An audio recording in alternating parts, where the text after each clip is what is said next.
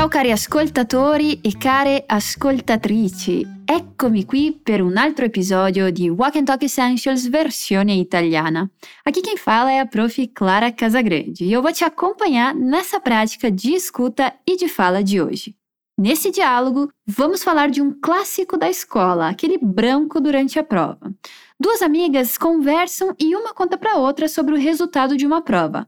Lembrando antes que o material de apoio com o diálogo, a tradução e o vocabulário extra desse episódio você encontra na descrição do episódio no portal fluencytv.com. E um último lembrete é que para tirar proveito aqui você precisa praticar de verdade, repetindo as frases e palavras comigo. Então, quando ouvir esse sonzinho, lembre-se de repetir em voz alta. D'accordo? Bora para o nosso desafio, então, de ouvir o diálogo. Tente entender em qual matéria ela se deu mal. Ascolta il dialogo. No, mi hanno bocciato l'esame di letteratura inglese. Ma come? Eri convinta di prendere 30? Lo so, mi sono preparata, ma era un orale e sono andata in palla. Non scoraggiarti. Se vuoi, ti aiuto a prepararti per il prossimo esame. Grazie. Cosa farei senza di te? Ela usa uma expressão para dizer que deu branco. Você entendeu? Ascoltiamolo di nuovo. No, mi hanno bocciato l'esame di letteratura inglese. Ma come? Eri convinta di prendere 30? Lo so, mi sono preparata, ma era un orale e sono andata in palla. Non scoraggiarti. Se vuoi, ti aiuto a prepararti per il prossimo esame. Grazie. Cosa farei senza di te? Benissimo, cominciamo il nostro ponte, a nossa ponte de conhecimento fazendo a análise desse diálogo. As nossas personagens se chamam Elisa e Chiara. E a Elisa começa contando: No, mi hanno bocciato all'esame di letteratura inglese. Ou seja, não, me reprovaram na prova de literatura inglesa. Aqui ela usa o verbo bocciare, que é reprovar. Vamos repetir a primeira parte, me reprovaram, juntas. Mi hanno bocciato. Mais uma vez, aqui temos um passato próximo, por isso duas palavras para fazer o passado. Note o som de dois N's e de dois C's.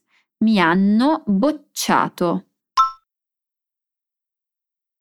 Em qual prova rolou essa reprovação? All'esame di letteratura inglese.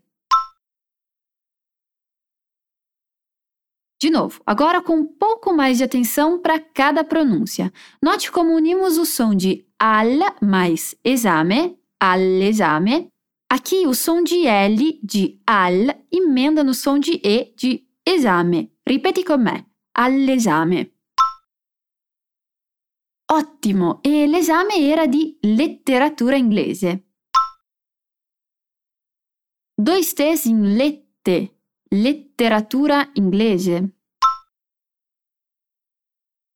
Molto bene. Agora a amiga Chiara reage à notícia dessa forma. Ma come? Eri convinta di prendere 30? Como? Você tinha certeza que ia tirar 30. A primeira palavra que ela usa é ma come, literalmente mas como. Só que a gente acaba juntando um pouco mais as duas palavras para soar mais dramático e surpreso. Repete aí comigo. Ma come?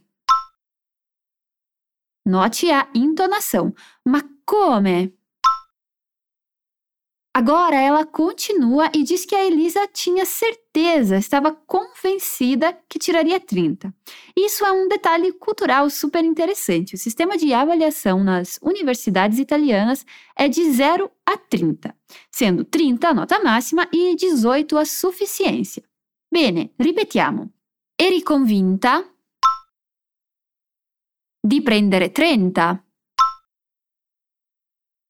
Eri convinta di prendere 30. Perfetto! A Elisa risponde: Lo so, mi sono preparata, ma era un orale e sono andata in palla. Ou seja, eu sei, eu me preparei, mas era uma prova oral e me deu branco. Vamos começar pelo final. Temos uma expressão interessante aqui. Andare in palla é literalmente ir na bola. Mas aqui está querendo dizer travar, parar de funcionar. Nesse caso, quer dizer que deu um branco e ela não soube responder. Então, como você pode dizer me deu branco? Sono andata in palla. Sono andata in palla. E que tipo de prova era essa que ela fez? Era un orale? Aqui a gente tem uma redução. Ela poderia dizer era um esame orale, mas esame ficou subentendido.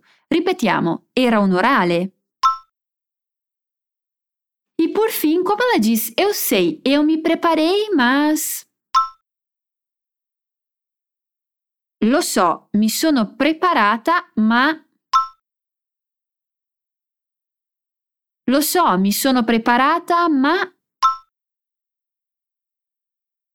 Atenção aqui, ela disse mi sono preparata, porque fala no feminino. Se você fala no masculino, como diria que se preparou? Mi sono preparato. Mi sono preparato. Fantastico! A amiga é muito gente boa e responde assim: Non scoraggiarti, se vuoi ti aiuto a esame. Não se você quiser eu te ajudo a se preparar para a próxima prova. Então aprenda essa expressãozinha aqui para você dar aquele apoio para alguém que precisa. Ripeti, non scoraggiarti.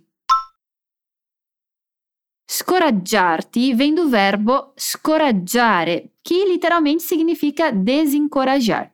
Vamos repartir cada sonzinho aqui. Ripeti anche tu. Sco. Ra.